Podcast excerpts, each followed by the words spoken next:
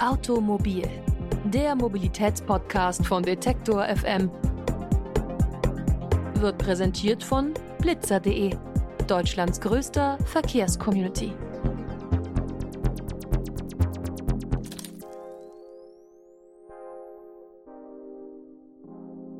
Hallo und herzlich willkommen zu einer neuen Folge Automobil, dem Mobilitätspodcast von Detektor FM. Heute beschäftigen wir uns mit barrierefreiem öffentlichen Nahverkehr.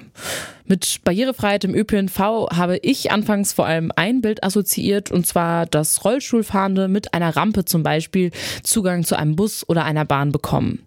Und das ist zwar auch ein Aspekt von Barrierefreiheit, aber diese Maßnahme alleine, die reicht auf jeden Fall noch nicht aus, damit Menschen mit Behinderungen problemlos am öffentlichen Nahverkehr teilnehmen können.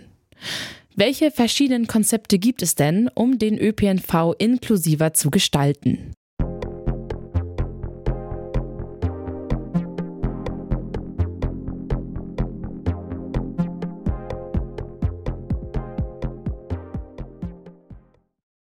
Wo werden Menschen mit Behinderung momentan im öffentlichen Nahverkehr ausgeschlossen?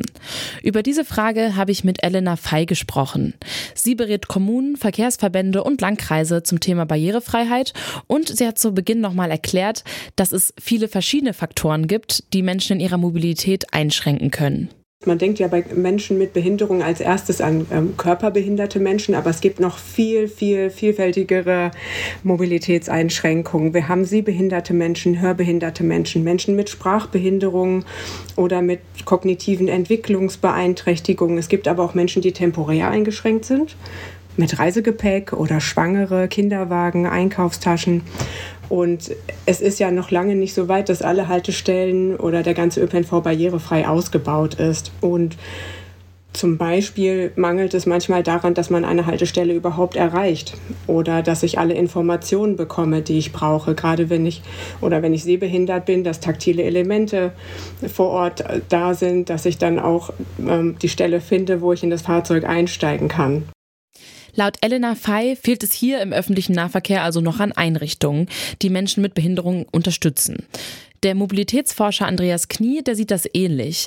Er leitet die Forschungsgruppe Digitale Mobilität und gesellschaftliche Differenzierung am Wissenschaftszentrum Berlin für Sozialforschung.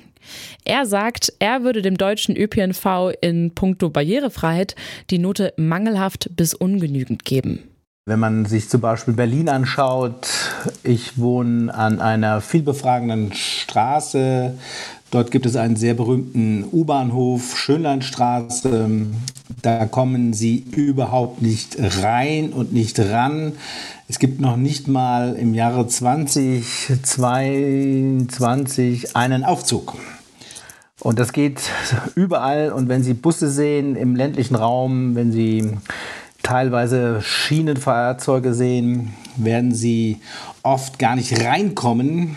Und wenn sie dann etwas äh, an Behinderungen haben, ein Handicap haben, dann werden sie schlicht nicht mitgenommen. Also über alle Angebote in Deutschland muss man wirklich ganz unzufrieden sein. Wie gesagt, über eine 5 bis 6 kommt der ÖV im Moment nicht hinaus.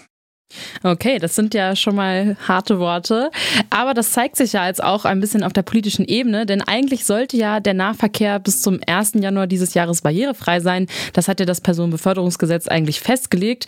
Dieses Ziel wurde aber bis jetzt noch nicht erreicht. Also viele Kommunen haben von einer Ausnahmeregelung Gebrauch gemacht. Jetzt wirkt das ja doch schon so, als würde die Barrierefreiheit keine Priorität in Deutschland sein. Stimmen Sie dem zu? Und wenn ja, warum denken Sie, ist das so? Ja, dem stimme ich auf jeden Fall zu. Und woran es liegt, ähm, kann man auch leicht sagen, weil der ÖPNV selbst überhaupt keine Priorität hat. Der ÖPNV ist in Deutschland, übrigens wie der Nahverkehr und der Fernverkehr, eine Alibi-Veranstaltung der Autogesellschaft. Dort sitzen in den entscheidenden Gremien Männer, die Autos fahren, die dann mit Geld, was ihnen nicht gehört, irgendwelche Produkte entwickeln, die keiner versteht, was auch nicht auffällt, weil sie keiner nutzt. Und das führt dazu, dass man keine Produktstolz entwickelt, nicht sich um die Dinge kümmert, und es einem nicht auffällt, dass man heute auf Bahnhöfen die Ansagen nicht verstehen kann, die Textzahlen in den Anzeigen nicht äh, erkennen kann und noch dazu überhaupt keine Stühle hat, wo man sich hinsetzen kann. Also da ist nichts von allem. Äh, und dementsprechend äh, wird das auch auf Jahrzehnte noch so sein, wenn wir nicht bald einen Ruck durch Deutschland und die ÖPNV-Landschaft im Besonderen erleben. Wenn es nach Andreas Knie geht, dann muss sich einiges am deutschen Nahverkehr ändern. Mit welchen Mitteln und Maßnahmen kann der ÖPNV denn in Deutschland inklusiver werden? Elena Fey hat das einmal genau erklärt. Also um die Barrierefreiheit im ÖPNV zu erreichen, ist es so, dass wir ein Zusammenspiel haben aus Fahrzeughaltestelle und der Zuwägung zur Haltestelle. Und diese, diese, dieses Zusammenspiel muss aufeinander sehr gut abgestimmt sein. Wir haben zum einen das Fahrzeug selbst. Ähm, das kann das sogenannte Kneeling durchführen. Das heißt, es senkt sich auf einer Seite ab und nähert sich damit dann dem Bordstein an der Haltestelle, damit die Stufe und der Spalt kleiner werden. Man braucht im Fahrzeug eine gute Ansage, die Menschen, die blind sind, sind oder schwerhörig sind, auch gut verstehen. Eine Anzeige für die Menschen, die vielleicht nicht hören können, dass die lesen können, wann die nächste Haltestelle kommt oder was das Ziel des Fahrzeuges auch ist. Das ist von außen auch übrigens schon sehr wichtig. Wir brauchen eine Fläche, wo wir einen Rollstuhl oder einen Rollator abstellen können. Und wenn dieses ähm, Spalt- und Stufenmaß von 5 auf 5 cm, was nach den Normen vorgegeben ist, um barrierefrei zu erreichen, brauchen wir gegebenenfalls noch die Rampe zum Ausklappen, damit man dann, wenn das mal nicht eingehalten ist, den Menschen trotzdem ins Fahrzeug helfen kann. Soweit dazu, wie ein öffentliches Verkehrsmittel von innen ausgestattet sein sollte. Aber die Menschen müssen auch erstmal bis zur Bahn oder Bustür kommen. Dabei spielen die Höhe und die Beschaffenheit des Bordsteins eine wichtige Rolle. Dann haben wir Komponenten an der Haltestelle, um die Barrierefreiheit zu gewährleisten. Das ist einmal eine ausreichende Bordhöhe. Also nicht nur das Fahrzeug senkt sich ab, sondern die Haltestelle hat auch eine entsprechende Bordhöhe, dass dann im Zusammenspiel das Spalt- und Stufenmaß eingehalten werden. Die taktilen Elemente sind erforderlich, damit Menschen mit Sehbehinderung oder blinde Menschen den Einstieg finden vorne beim Fahrer und sich eine Auskunft auch holen können. Wir brauchen eine ausreichend breite Aufstellfläche, gegebenenfalls auch eine dynamische Fahrgastinformation mit einer Text-to-Speech-Funktion, wo man sich dann die Abfahrtzeiten der Linien vorlesen lassen kann. Und je nachdem, wenn dort längere Wartezeiten erforderlich sind, ist auch eine Wartehalle mit Sitzmöglichkeiten hilfreich für Menschen, die nicht so lange stehen können. Und zum Schluss ist es natürlich noch wichtig, dass ich auch den ÖPNV erreichen kann. Das heißt, ich brauche für den, ich, ich brauche eine barrierefreie Zuwägung, ausreichend breite Gehwege.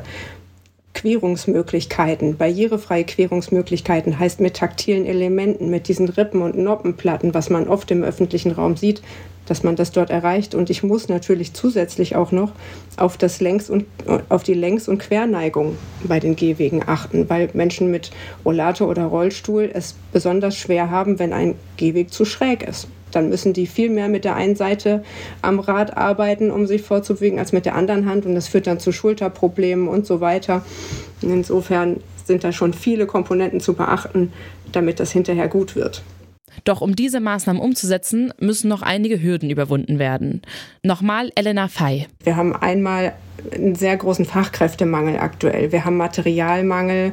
Wir müssen natürlich auch nach Fördergeldern schauen. Viele können ja einen barrierefreien Haltestellenausbau oder auch die Zuwägung dorthin nicht alleine ohne finanzielle Hilfe schaffen. Und um in solche Förderprogramme reinzukommen, braucht es Zeit. Wir müssen ausschreiben. Die Ingenieurbüros sind ausgelastet. Oft ist es auch so, dass die Aufgabenträger, die den ÖPNV in der Verantwortung haben, gar kein, ähm, gar kein Ingenieurbüro finden, was überhaupt mit der Planung beginnen kann. Und dann kommt so eine Herausforderung nach der nächsten bis man das dann geschafft hat, das alles barrierefrei auszubauen. Andreas Knie ist der Meinung, dass finanzielle Anreize dabei helfen könnten, den öffentlichen Nahverkehr inklusiver zu machen. Ja, die Finanzstruktur des ÖPNVs muss sich ändern. Ich sage immer, das muss aus dem Keller der Daseinsvorsorge raus ins grelle Licht des Verkehrsmarktes.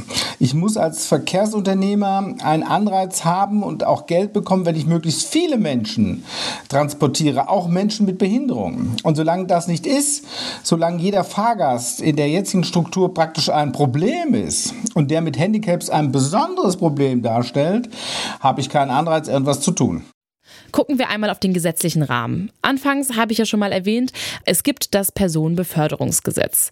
Das sollte einen barrierefreien ÖPNV bis zum 1. Januar dieses Jahres garantieren.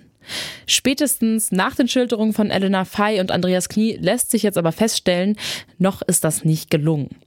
Das liegt unter anderem daran, dass das Gesetz die Kommunen bis jetzt nur dazu verpflichtet hat, einen barrierefreien Nahverkehr zu planen und nicht umzusetzen. Damit soll aber bald Schluss sein. Im Koalitionsvertrag steht, bis 2026 soll die Pflicht zu einer Barrierefreiheit im ÖPNV ohne jegliche Ausnahme durchgesetzt werden. Ich habe meine beiden Gesprächspartnerinnen also gefragt, für wie realistisch sie diesen Zeitraum halten. Nein, wenn Sie die Zustände allein der Bahnhöfe anschauen, äh, dann werden Sie erkennen, das wird noch Jahrzehnte dauern. Äh, da werden wir diese, diese Zeitpunkt werden wir reißen. Das wird bis dahin nicht wesentlich äh, anders sein, als wie wir es jetzt haben. Ich würde den als sehr ambitioniert bezeichnen. Ähm, allein schon aus dem Grund, dass, ähm, dass das Ganze ja in das Personenbeförderungsgesetz auch aufgenommen werden muss. Das muss angehört werden und in Kraft treten. Und wir haben ja jetzt schon Mitte 2022. Ich weiß nicht, wie lange so ein Zeitraum dauert, bis dann dieses Gesetz wirklich in Kraft getreten ist. Dann muss ja auch festgelegt werden, bleibt es bei 2026. Und wenn ich jetzt nur einmal daran denke, wenn ich zum Beispiel Fördergelder bekommen möchte. Diese Töpfe, die sind meistens überzeichnet. Aber angenommen, das Gesetz tritt Ende nächsten Jahres in Kraft. Dann haben wir Ende 23. Dann stelle ich 2024 den Antrag und kann 2025 vielleicht mit Fördergeldern rechnen und kann dann ja auch frühestens die Bauleistung ausschreiben und muss dann erstmal gucken, ob sich auch eine Baufirma findet, die das umsetzt. Und wenn man das dann so allein im Hinterkopf hat, dann ist das schon ein sehr ambitioniertes Ziel, vollständig barrierefrei bis 2026 zu werden.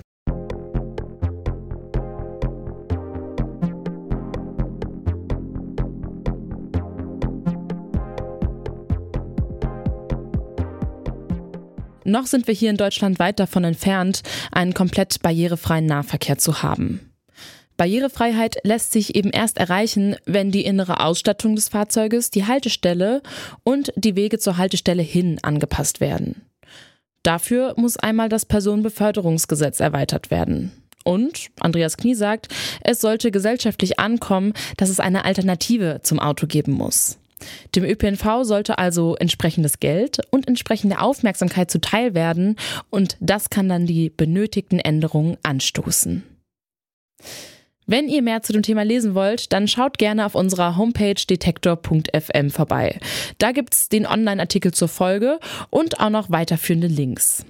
Kritik und Themenvorschläge, die erreichen uns unter kontakt.detektor.fm oder über unsere Social-Media-Kanäle. Und sonst freuen wir uns immer, wenn ihr uns abonniert oder eine Bewertung dalasst. Automobil könnt ihr bei allen Podcatchern finden. Ich verabschiede mich jetzt. Mein Name ist Adina Eckelmann. Tschüss und bis nächste Woche. Automobil, der Mobilitätspodcast von Detektor FM, wird präsentiert von blitzer.de, Deutschlands größter Verkehrscommunity.